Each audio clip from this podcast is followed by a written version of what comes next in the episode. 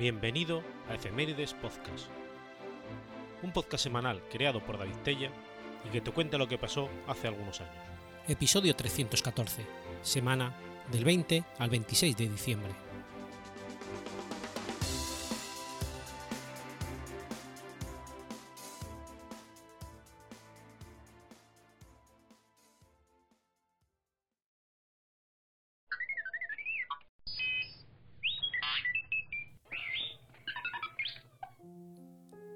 20 de diciembre de 1935. Nace Valerio Lazarov. Valerio Lazarov fue un realizador, director y productor de televisión rumano naturalizado español, afincado en España e Italia. Tras finalizar sus estudios secundarios en 1953, se instaló en Bucarest para estudiar cine. El 18 de junio de 1957 obtuvo su diploma del Instituto Teatral y Cinematográfico de Bucarest. Ese mismo año se incorporó a la recién nacida televisión romana, en la que permaneció durante 11 años, ganando la posición como uno de los profesionales más sólidos del medio en su país. En esa etapa adquirió prestigio, tanto en su país como más allá de sus fronteras. Se le encargó la cobertura de la visita a Bucarest del general de Gaulle, a partir de 1966 comenzó a recibir premios y obtuvo permisos de las autoridades para salir temporalmente de su país. En 1968, el entonces director coordinador de televisión española, Juan José Rosón, empeñado en dar una imagen aperturista del régimen, decide hacerse con los servicios profesionales de un joven Lazarov, etiquetado ya de vanguardista e innovador, y con lo que coincidió en el Festival de Televisión de Montecarlo. Salvadas las dificultades burocráticas para la salida de su país natal, Valerio Nazarov aterriza en España en agosto de 1968. Rosón le encargó a la cantante Salomé que iniciara los contactos, y ella, en anécdota surrealista, habló a Lazarov en catalán para sortear la vigilancia de los hombres de, de Ceausescu.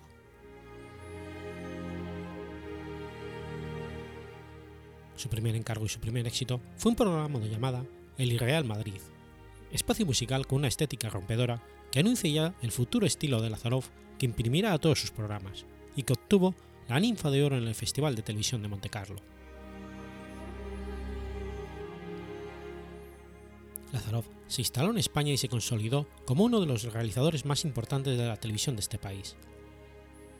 Introdujo un modo de hacer televisión desconocido en televisión española, destacando el uso martilleante del objetivo zoom y el barrido rápido de panorámica para la puesta de sus imágenes. En años sucesivos cosecharía éxitos con programas como La Última Moda, que obtuvo la Rosa de Bronce en el Festival de Montreal. Especial Pop, presentado por Miguel de los Santos y la que entonces sería la esposa de Lazarov, la cantante Elsa Baeza. Pasaporte a Dublín. También se convirtió en el director habitual de programas de especiales galas musicales. Dirigió los especiales de Nochevieja desde 1970 al 78 a la española, 360 grados en torno a, aquí Radio Sardina o La Sonrisa de un Niño, con Torre Bruno y María Luisa Seco, que obtuvo el premio Danubio en la categoría 2 del quinto Festival Internacional de Programas de Televisión para Niños y Jóvenes de Bratislava. En 1978 se le encargó la realización de un programa de humor e inventa Sumarísimo, con Alfonso del Real y Manolo Codeso, que resultó ser un fracaso. Tras esta experiencia, en junio del 79, Lazarov se traslada a Italia, donde fue contratado por la RAI para la realización de una serie de programas con el título Tilt, presentados por Estefanía Rotolo y Gianfranco D'Angelo.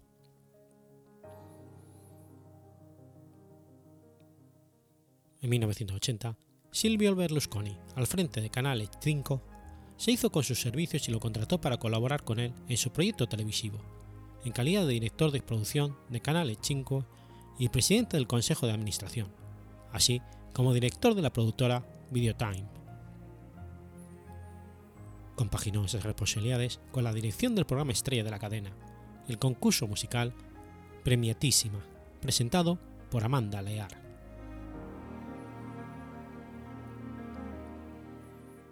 En 1989 regresa a España enviado por Berlusconi para poner en marcha la nueva cadena de televisión privada Telecinco, participada mayoritariamente por Fininvest, la sociedad del Cavalieri.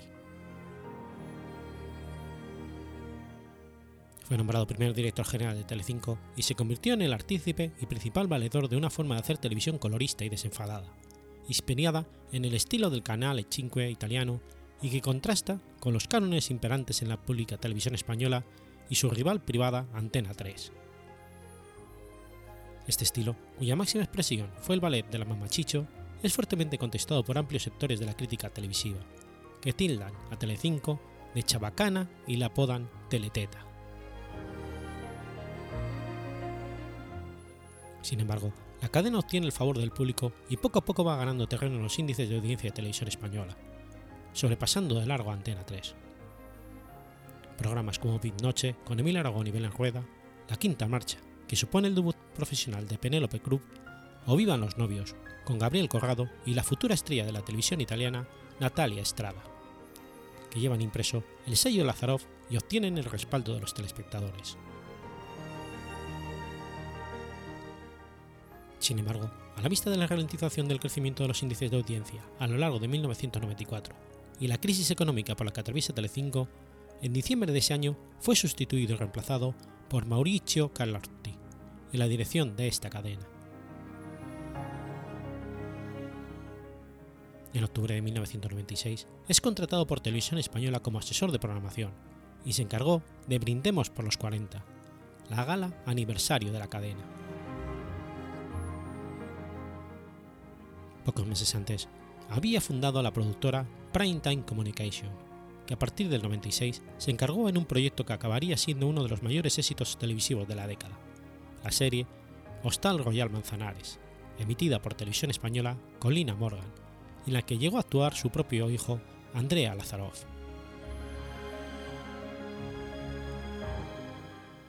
Al mismo tiempo, durante estos años, siguió manteniendo relación con su país natal, incorporando formatos televisivos españoles o italianos como Sorpresa Sorpresa o Lluvia de Estrellas en la pública TVR o Lo que necesitas es amor en la privada Antena 1.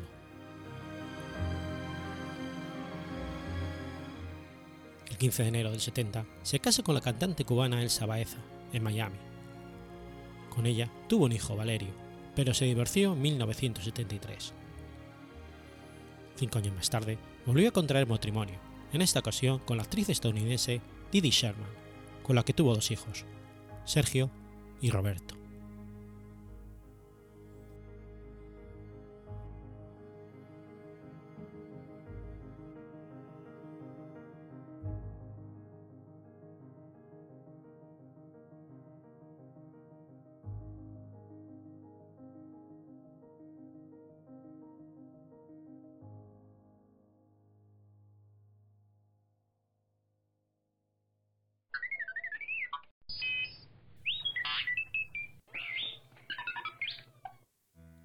21 de mayo de 1591.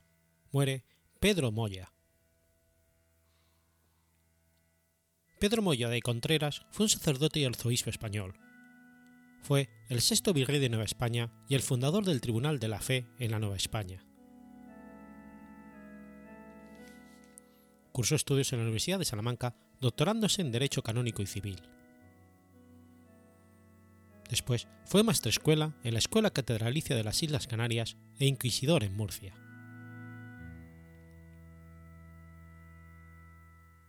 Felipe II, con la finalidad de conservar la fe y la ortodoxia de agentes internos y externos, establece, por Real Cédula del 16 de agosto de 1570, el Tribunal del Santo Oficio en la Nueva España.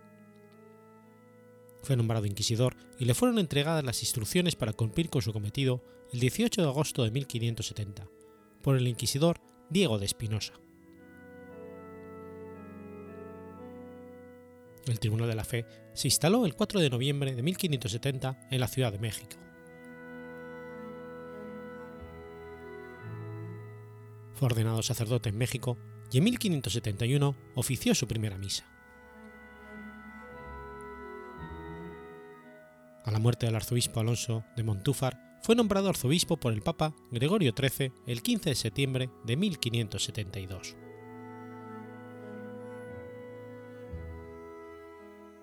Siendo arzobispo de México, fue nombrado virrey de Nueva España, cargo que ocupó desde el 25 de septiembre de 1584 hasta el 16 de octubre de 1585. En el 83, su predecesor como virrey, Lorenzo Suárez de Mendoza, cuarto conde de La Coruña, pidió al rey Felipe II nombrar a un visitador especial, un inspector real, para ayudar a resolver un conflicto entre el virrey y la audiencia. Felipe II nombró a Moya, entonces arzobispo de México, como visitador. El recién nombrado, mediante sus investigaciones, encontró una corrupción generalizada y envió las acusaciones contra oidores corruptos y otros funcionarios del virreinato del rey. En su informe al rey, elogió a aquellos funcionarios que habían cumplido con sus obligaciones y pidió castigos para los otros. Cumplieron las órdenes del rey, encarceló a jueces y autoridades corruptas, destituyó a los venales y sembró el pánico entre los que vivían burlándose de la ley y la justicia. Quitó el empleo a los oidores que habían abusado de su puesto y castigó, en algunos casos con la horca, a los empleados infieles. Como virrey, remitió a la corona sumas más considerables que ninguno de sus antecesores. Trabajó en beneficio de la población indígena, creando un seminario expreso para ellos. Realizó el primer auto de fe en la Nueva España el 28 de febrero de 1574. En el auto, entre blasfemos y herejes, destacaron las figuras de los piratas de la flota del pirata inglés John Hawkins, que había sido abandonados por sus compañeros en la costa de Veracruz después de sufrir daños en sus naves por el mal clima. Convocó el tercer concilio provincial mexicano, el cual inició sus actividades en 1585 en su sede. En él se decretó la abolición de la esclavitud de los indios. Sus disposiciones estuvieron vigentes por más de 300 años. En 1589 volvió a España y fue nombrado presidente del Real Supremo Consejo de Indias. Tras fallecer, debido a su situación de pobreza, el rey Felipe II tuvo que mandar pagar sus funerales y sus deudas.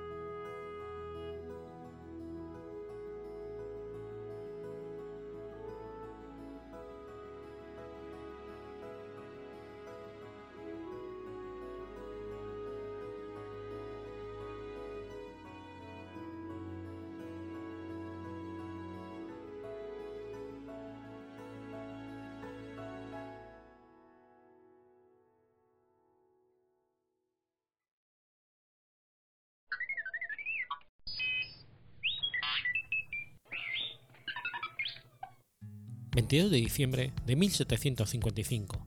Nace Georges Couton. Georges Auguste Couton fue un revolucionario francés. Nació en Orcet, Clermont, población de la región de Auvernia. Estudió Derecho, licenciándose en Clermont en 1785. Destacándose por su integridad y por su disposición de generosidad y buen corazón, su salud era precaria, teniendo ambas piernas paralizadas. En 1787 fue nombrado miembro de la Asamblea Provincial de Auvernia. Durante el estallido de la Revolución, Coton, ya miembro de la municipalidad de Clermont-Ferrand, publicó el manifiesto L'Aristocrate Reconverti, en la cual se declaraba liberal y un defensor de la monarquía constitucional.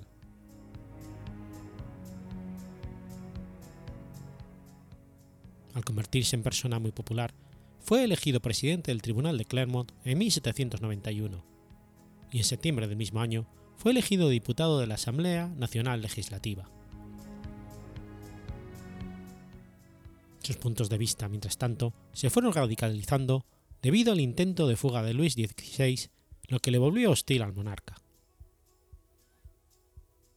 Una visita a Flandes por razones de salud le puso en contacto con Dumirz, hacia el cual sentía una verdadera simpatía.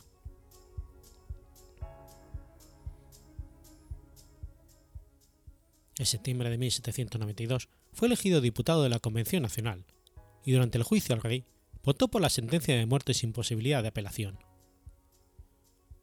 Vaciló durante algún tiempo a qué partido de la Convención unirse. Finalmente optó por el de Robespierre, con el cual compartía muchas opiniones, en especial en materia de religión. Fue el primero en pedir el arresto de los girondinos.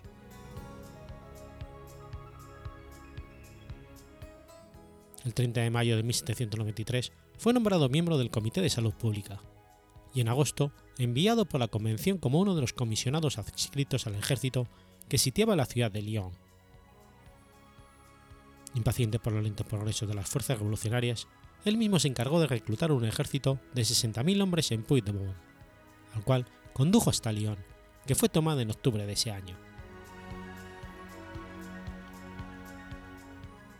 aunque la convención decretó que la ciudad fuera arrasada, haciendo caso omiso, Couton obró con moderación, cosa que no hizo su sucesor en el cargo, Collot d'Herbois, que desencadenó una sanguinaria represión en la ciudad.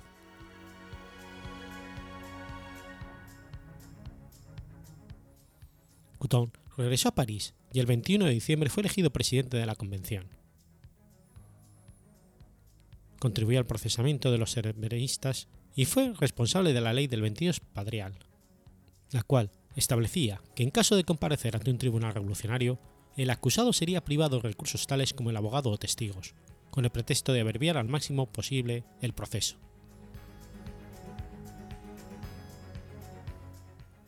Durante la crisis que precede al 9 Termidor, Couton demostró un considerable valor, ya que desistió de hacer un viaje a Auvernia para tal, como él escribió, ser lo suficientemente fuerte como para morir o triunfar, junto con Robespierre y la libertad. Arrestado con Robespierre y Saint-Just, sus compañeros en el triunvirato durante el reinado del terror y sujeto a indescriptibles sufrimientos e insultos, fue llevado al patíbulo en el mismo carro junto con Robespierre el 28 de julio de 1794.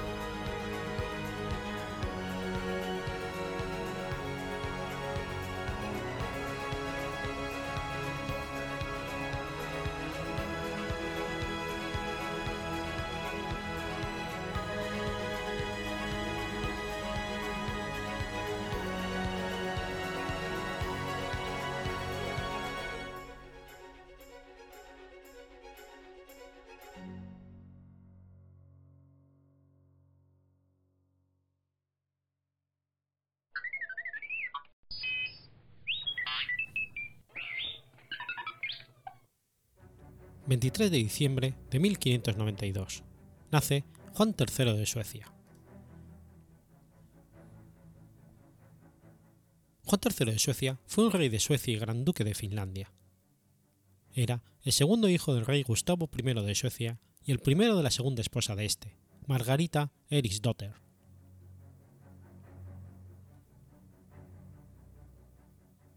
Nació en el castillo de Stegeborg. Su padre que tenía un gran poder en Suecia, dejó en herencia sendas posesiones a sus hijos. Juan recibió la herencia del Ducado de Finlandia el 27 de junio de 1556 y se convirtió en uno de los más poderosos nobles de Suecia. Cuando su medio hermano, Erico XIV, heredó la corona, surgió una serie de fricciones entre ambos. Las posesiones de Juan eran amplias, pero ambicionaba hacerse con el poder de toda Suecia. Se inició un conflicto abierto entre los hermanos cuando el 4 de octubre de 1562 Juan se casó en Vilna, Lituania, con la princesa polaca Catalina Jagellón, hija del rey de Polonia Segismundo I Jagellón el Viejo.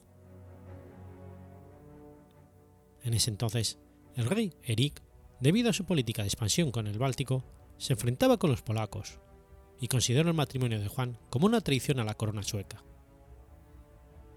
Además, Juan había recibido en dote matrimonial varias plazas fuertes en Livonia, un territorio que ambicionaba a Eric.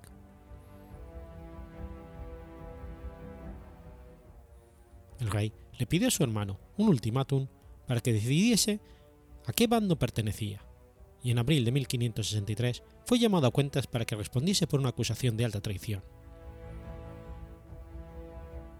En junio del mismo año fue encontrado culpable por el Tribunal Supremo de Traición a la Patria. El 12 de agosto, Juan se entregó bajo la promesa de recibir un trato en prisión acorde con su dignidad de príncipe. Fue encarcelado en el castillo de Grimsholm, en donde le acompañó su esposa. Permaneció en prisión cuatro años.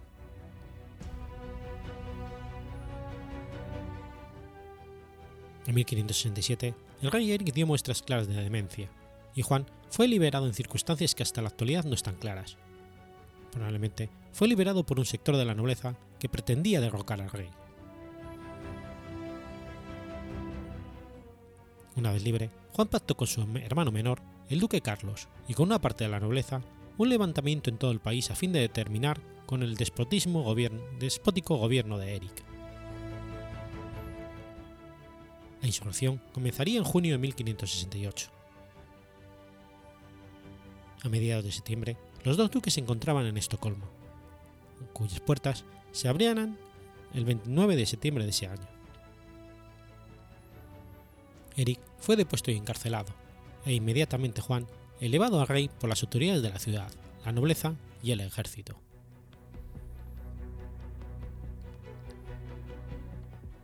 En enero de 1569, Juan III fue reconocido como rey por el Parlamento, que había retirado a Eric del trono. Juan no tuvo tranquilidad mientras su hermano Eric siguió vivo. A raíz de rumores de la posible liberación del rey derrocado por algunos sectores de la población, Juan decidió cambiar a Eric de prisión en varias ocasiones. En 1577 falleció Eric en prisión por envenenamiento. Como monarca, Juan se acercó al catolicismo que en ese tiempo se encontraba bastante debilitado en Suecia después de la reforma de Gustavo Vasa, pero que cobró nuevos bríos tras la división y rencillas que surgieron ante los protestantes. Juan concedió ciertos privilegios a la Iglesia Católica, en un intento de alcanzar cierto punto de acuerdo entre ambos cultos. Educó a su hijo Sigismundo bajo la doctrina católica, con el afán de convertirlo en heredero de la corona polaca. En 1589, Segismundo fue nombrado rey de Polonia y Juan pudo establecer una alianza política con este reino. Sus simpatías católicas provocaron fricciones entre los sectores del clero y la nobleza y le acarrearon un distanciamiento con su hermano Carlos.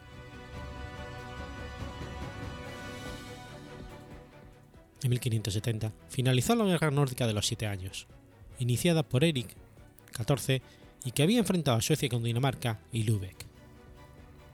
Sin embargo, Juan continuó la política expansionista en el Báltico iniciada por su hermano, y se enfrentó a una guerra contra Rusia por el control de Estonia. Juan III tenía un gran aprecio hacia el arte y es recordado como el monarca que más construcciones artísticas realizó en Suecia, principalmente de tipo religioso. Mandó traer destacados arquitectos y pintores de Alemania y de los Países Bajos. El arte preferido de Juan era el que caracterizaba el Renacimiento italiano. Entre las magníficas obras de arte que mandó construir se encuentran edificios eclesiásticos que habían sufrido incendios, como las catedrales de Uppsala, Masteras, Skara y Lipkopokin. También restauró la catedral de Abo, en Finlandia, y en Estonia la catedral de Reval. En varios castillos construyó capillas de estilo gótico, como por ejemplo en Vadstena y Kalmar. El castillo de Vadstena se convirtió en un palacio renacentista que, subsiste hoy. A petición de su esposa Catalina Hagion, ordenó la construcción del palacio de Drottningholm, que hoy ha perdido su forma original.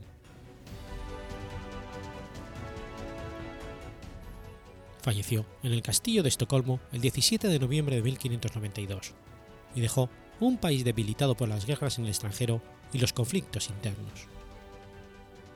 Se encuentra sepultado en el coro de la ciudad de Uppsala.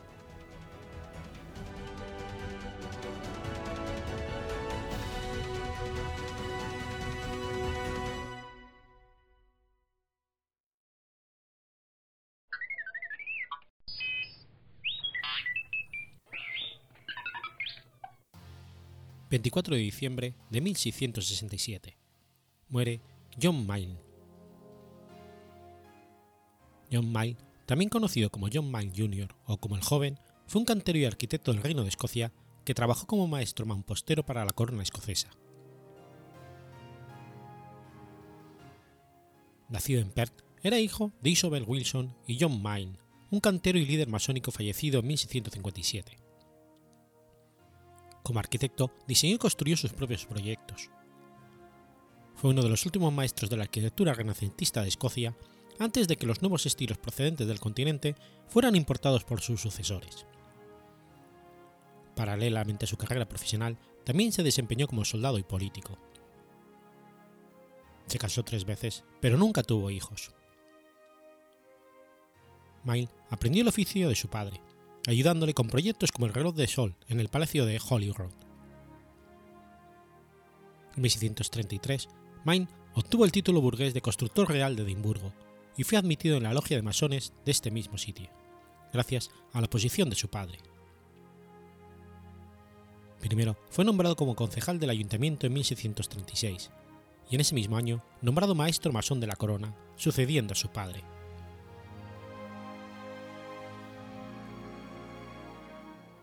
Principalmente sus proyectos de construcción se concentraron en Edimburgo, donde desde 1637 se desempeñó como maestro constructor principal de la ciudad.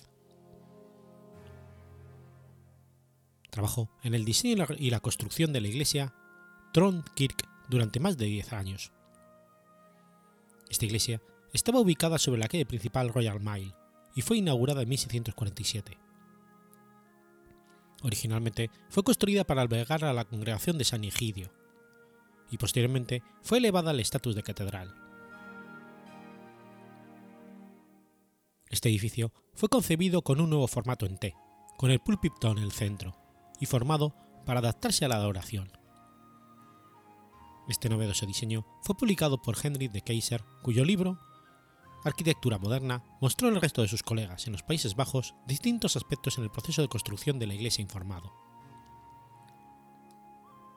Además, Mail elevó un informe de ese mismo diseño a la Sociedad de Arquitectura Contemporánea holandesa. Mail trabajó personalmente en la realización del proyecto, junto al carpintero principal John Scott, que fue responsable de los trabajos en madera. El edificio fue ejecutado con un estilo influenciado por la cultura holandesa tanto en la arquitectura gótica como en los detalles del orden clásico. Posteriormente, en el siglo XVIII, la iglesia Kirk fue remodelada, y más tarde durante el siglo XIX ocurrió un gran incendio, por lo que el edificio volvió a ser remodelado y en esta ocasión se añadió una nueva torre. No obstante, el trabajo de Main aún seguía visible en el cuerpo principal del edificio. Entre 1637 y el 49 participó en el diseño del Hospital Cowain en Stirling, que fue construido por, James Green. Mail también esculpió la estatua de su fundador para ser instalada en la fachada del edificio. En 1642, Main fue consultado por los sucesivos desmoronamientos de las ruinas del castillo de la abadía de Jerburg, situado en los límites de Escocia y construida en 1138, para las distintas actividades de la burguesía de la época en Jedburg. Además, a partir del 15 de julio de 1647, Main estuvo a cargo de la construcción del coro, el campanario y la sección norte de la vieja nave de la iglesia del castillo de Ayr.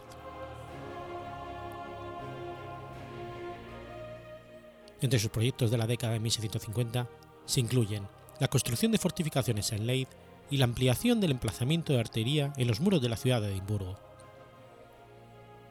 Además, llevó a cabo una división en Greyfriars-Kirk para servir a dos congregaciones a la vez, y construyó la casa de un profesor de la Universidad de Edimburgo que fue demolida posteriormente en el siglo XVIII. Tras la restitución a la corona de Carlos II de Inglaterra, Main fue reconfirmado en su puesto como maestro masónico real y fue comisionado en 1663 para estudiar las plantas superiores del Palacio de Holyrood. Los planos resultantes son los dibujos de arquitectura más antiguos que aún se conservan en Escocia. Estos se exhiben hoy en día en la Biblioteca Boleriana de Oxford.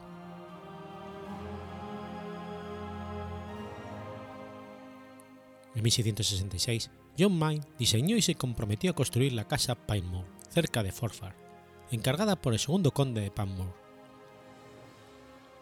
Después de su muerte, el trabajo fue continuado por Alexander Nesbitt, posiblemente con la ayuda de William Bruce.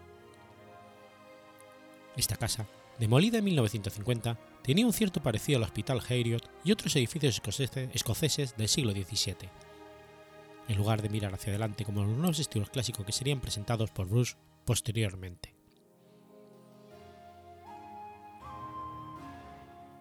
Durante la Segunda Guerra Anglo-Holandesa de 1665 al 67, Main diseñó y construyó las fortificaciones de Lerwick, que después fueron reconstruidas como el Fuerte Charlotte de Sutherland.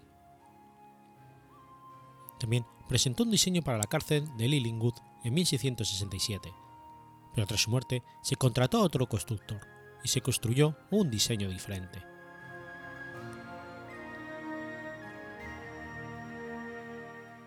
Las obras arquitectónicas de Main son en gran parte consideradas como la tradición del Renacimiento escocés, que combina elementos de la arquitectura gótica y arquitectura clásica junto con ornamentos, a menudo procedentes de libros de patrones importados.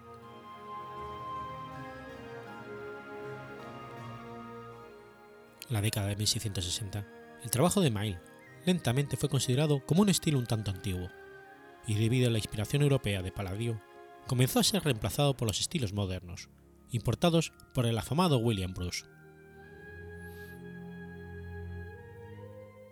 En 1640, John Mayle se unió al ejército escocés que invadió el norte de Inglaterra durante la Guerra de Obispos y fue promovido en 1646 a capitán de pioneros y como maestro de armas de Escocia.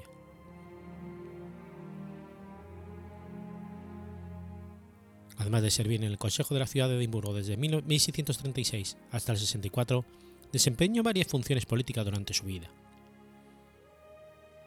En 1652 se desempeñó como una parte de la comisión enviada al Parlamento inglés en Londres para discutir un posible tratado de unión con Escocia. Del 54 al 59 representó a Edimburgo en la Convención Real de la Burguesía y en el 62 fue elegido como comisionado burgués, una especie de miembro del Parlamento de Edimburgo donde asistió a las primeras sesiones del Parlamento escocés bajo el reinado de Carlos II. En 1667, John Main se encontraba en la ciudad de Perth discutiendo los detalles para la construcción de un nuevo centro comercial. Sin embargo, murió en Edimburgo en diciembre de ese mismo año. Fue enterrado en el cementerio Greyfriars, en Edimburgo, donde su sobrino y aprendiz, Robert Main, realizó un monumento que aún sigue en pie hasta el día de hoy.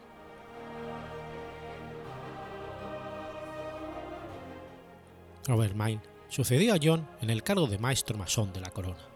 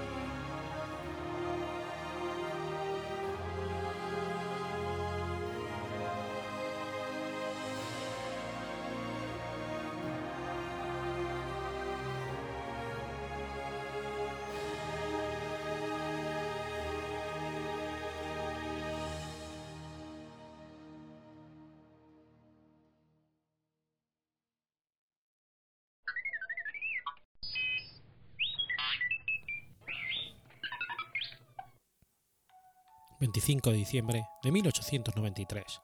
Muere Mary Josephine Mathilde Durocher.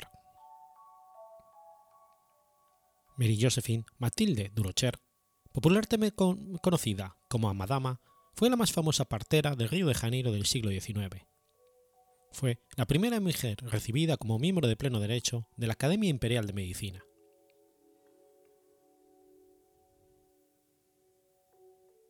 Llegó a Brasil en agosto de 1816 a los 7 años de edad, en el buque Dois Amigos con su madre, Anne Colette Durocher, que en el contexto del retorno absolutista que siguió a la derrota de Napoleón Bonaparte y el Congreso de Viena, fue abandonada por el esposo y partió por el Nuevo Mundo en busca de una nueva vida.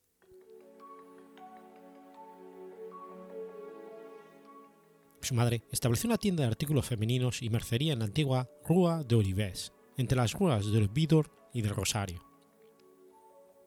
Ambas llevaron una existencia modesta.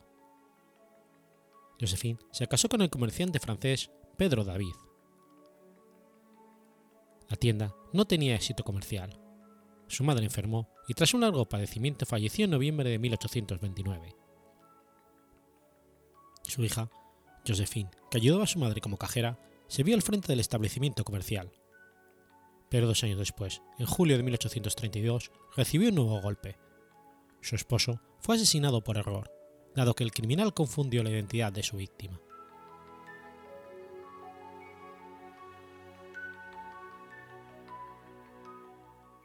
Josephine tuvo que buscarse una nueva profesión. Bajo la influencia de las parteras francesas Madame Berthoud y Madame Pipard, sus amigas y huéspedes por cierto tiempo, decidió convertirse en matrona. Empezó a tomar clases particulares de obstetricia para convertirse en partera, con el médico de la corte del emperador Joaquín Cándido de Soares. Sin embargo, ese mismo año se decretó la ley del 3 de octubre de 1832 que determinó la separación de las áreas de la enseñanza superior de salud e impuso la implementación de cursos específicos separados de medicina, farmacia y obstetricia. Desde entonces, nadie podría curar, tener una farmacia o asistir a partos sin haber estudiado en una de las dos escuelas de medicina que existían en ese entonces en Brasil. Como resultado de la nueva ley, al año siguiente de la recientemente creada Facultad de Medicina de Río de Janeiro, instituyó el curso de partos y Madame Durocher, naturalizada brasileña, viuda, madre de dos hijos, fue la primera y única persona que se matriculó. Se graduó al año siguiente.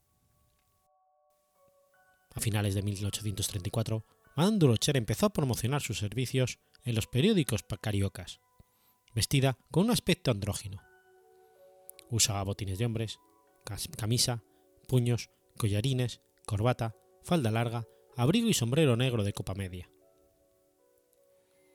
Ya en esa época era considerada bizarra por su conducta poco femenina.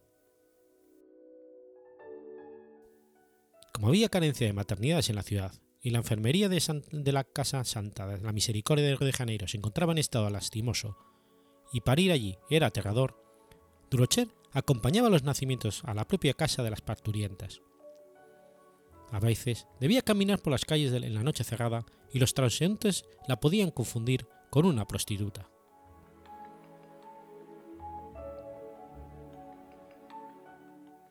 Con competencia y profesionalismo adquirió un enorme renombre en la ciudad. En 60 años de actividad profesional atendió a unas 6.000 parturientas.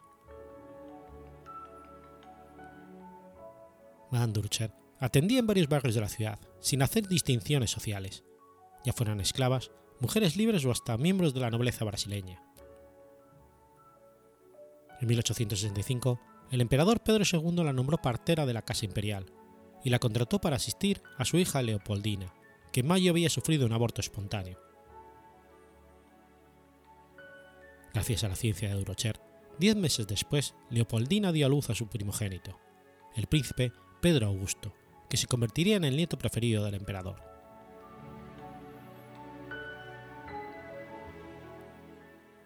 Durocher dominaba las técnicas obsteticias más utilizadas en su tiempo, como la aplicación de forces, el giro del feto durante el parto, la embriotomía, además de saber curar hemorragias y eclampsias, complicaciones que normalmente eran letales tanto para la parturienta como para el feto. Practicaba incluso la reanimación del recién nacido, restableciéndole la respiración. Complementariamente, realizaba atención clínica en la salud ginecológica. Cuidaba la salud de los recién nacidos y hacía pericias médico-legales. Aunque la práctica ginecológica estaba prohibida a cualquier persona que no tuviese título de médico, Madame Duracher justifica estas atenciones explicando que muchas mujeres preferían morir antes de ser examinadas por un varón.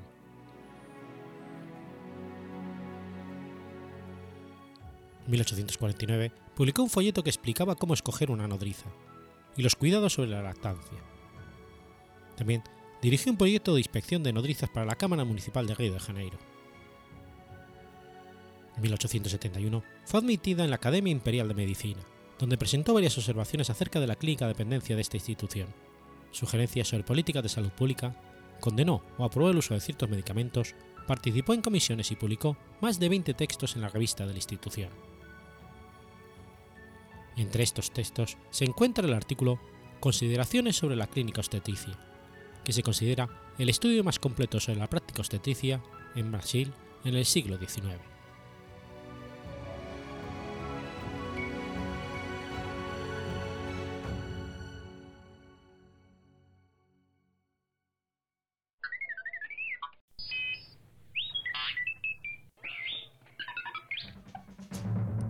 26 de diciembre de 1939.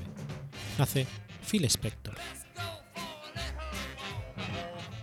Harvey Phil Spector, conocido como Phil Spector, fue un músico, productor estadounidense. Considerado una de las figuras más influyentes de la historia de la música pop y el primer autor en la industria de la música, su técnica de orquestación, el llamado muro de sonido, consistente en grabar múltiples pistas de acompañamiento, superponiéndolas hasta crear un sonido compacto y algo apabullante.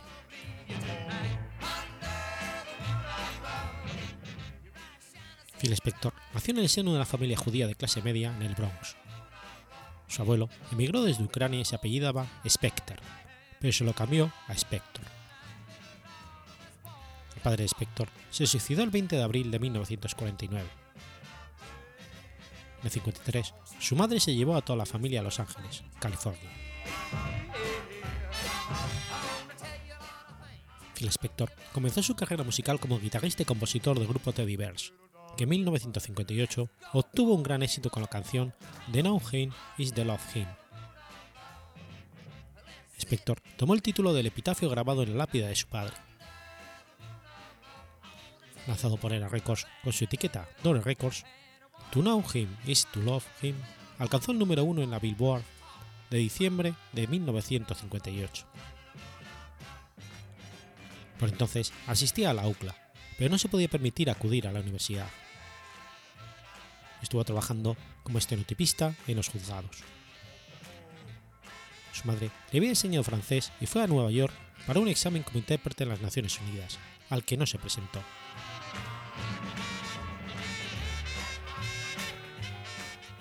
Escribió Spanish Harlem a los 19 años y continuó su trabajo como productor independiente con otros artistas, como Connie Francis, Elvis Presley, Ray Peterson y Paris Sister. En 1962 produjo Second Hand Love para Connie Francis. A finales de 1961, junto con Lester Steele y otro socio, creó la discográfica Phil's Records y encontró tres grupos a los que quería producir: The Ducanes, The Creation y The Crystals. Los dos primeros firmaron para otras compañías y Spector firmó con The Crystals. Su primer sencillo, There's No Other, fue un gran éxito.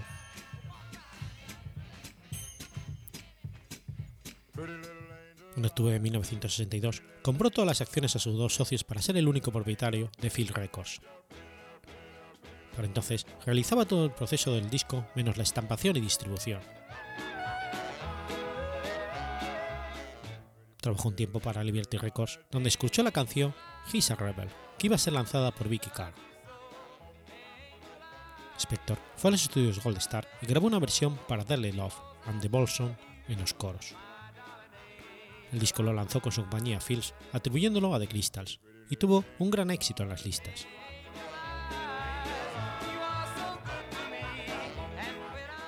En 1964 contrató a Rigtons Brothers para Philips y lanzó You've Lost That Loving Feeling y alcanzó el número uno. También produjo con ellos Just One of My Life, Unchained Melody y F-Tide. Perdió su interés por ellos y traspasó su contrato y sus grabaciones a Werner Records.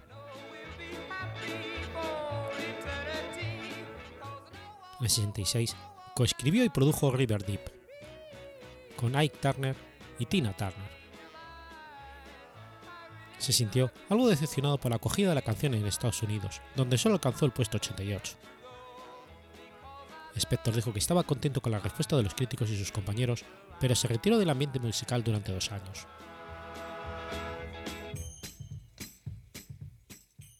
En 1970, el manager de los Beatles, Alan Klein, llevó a Spector a Inglaterra. Mientras producía el sencillo Instant Karma de John Lennon, Spector fue invitado por Lennon y George Harrison para que produjera un álbum con las sesiones de grabación del abandonado Get Back. Se puso a trabajar usando muchas de sus técnicas de producción y realizando cambios significativos en los arreglos y sonidos de algunas canciones. El álbum resultante fue el exitoso Let It Be. Paul McCartney quedó especialmente descontento con The Long and the Winning Road, balada de piano a la que Spector añadió toda una orquesta. McCartney aprovechó cualquier ocasión para criticar el tratamiento del disco y no descansó hasta editar, ya en el 2003, una versión limpia de los arreglos de Spector. En 1970 produjo el álbum All Things Must Pass de George Harrison, en el que Spector logró un ambiente similar al de una catedral con orquestaciones y coros gospel.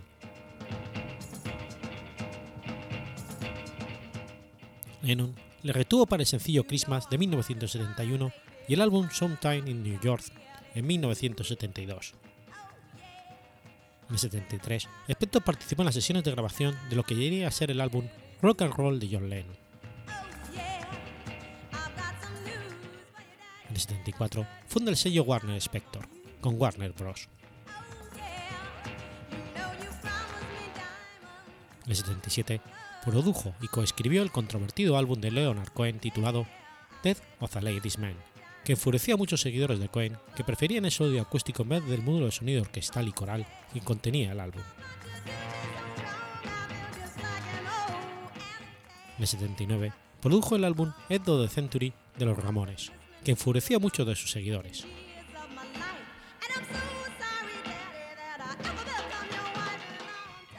El 3 de febrero de 2003 se encontró el cadáver del artista de 40 años, Lana Clarkson, en la mansión Pinines Castle en Alabama, California. El cuerpo se encontraba desplomado en una silla y tenía una herida de bala en la boca. Era una actriz de la serie B y camarero ocasional. En julio de 2003, Spector declaró a la revista Skir Magazine que fue un suicidio accidental y que ella besó la pistola. Spector permaneció en libertad bajo fianza de un millón de dólares hasta que comenzó el juicio el 19 de marzo de 2007. 27 de septiembre, el juicio fue declarado nulo después de que los 11 miembros del jurado no fueran capaces de alcanzar un veredicto. El 20 de octubre de 2008 comenzó la repetición del juicio por el asesinato de Clarkson. Lo presidía de nuevo el juez Findler, pero esta vez no fue televisado. El 26 de marzo del 2009 fue visto para sentencia y el 13 de abril el jurado emitió un veredicto de culpabilidad. Según las pruebas presentadas por la acusación, Spector había amenazado con una pistola a cinco mujeres desde la década de los 70. Dos de ellas llamaron a la policía, pero más tarde no presentaron denuncia. En los cinco casos, Spector había bebido, estaba interesado en tener relaciones sexuales y la mujer lo rechazó. La defensa intentó, sin éxito, imponer su tesis de que Clarkson se suicidó al encontrarse sumida en una depresión y estar acuciada por problemas económicos. El chofer brasileño de Spector, Adriano de Sousa, cuando llamó al servicio de emergencias dijo, Creo que mi jefe ha matado a alguien. De Sousa declaró en el juicio que Spector dijo, Creo que he matado a alguien. Tras nueve días de deliberaciones, el jurado determinó que Spector era culpable de homicidio en segundo grado de Lana Clarkson horas después de conocerse en un club de house blues donde trabajaba.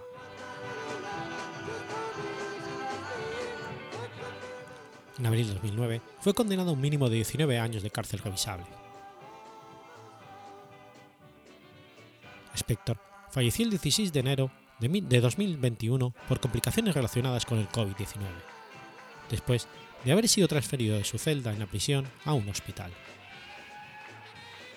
Fue diagnosticado cuatro semanas antes y estuvo hospitalizado hasta recuperarse lo suficiente como para volver a prisión, antes de recaer.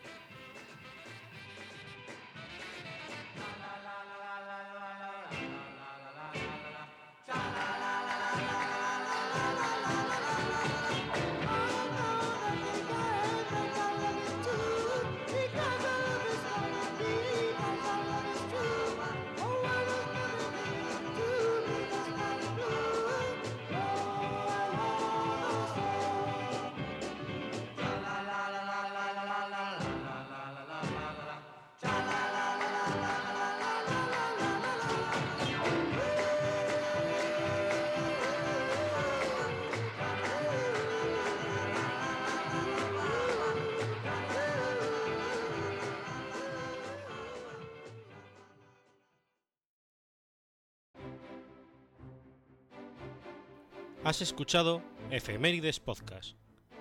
Si quieres ponerte en contacto conmigo, puedes hacerlo por Twitter a la cuenta arroba efemeridespod o mi cuenta personal, arroba telladavid, o por correo electrónico a la dirección efemeridespod.gmail.com. También puedes visitar la página web efemeridespodcast.es. Y recuerda que puedes suscribirte por iTunes y por iBox, y tienes un episodio nuevo cada lunes.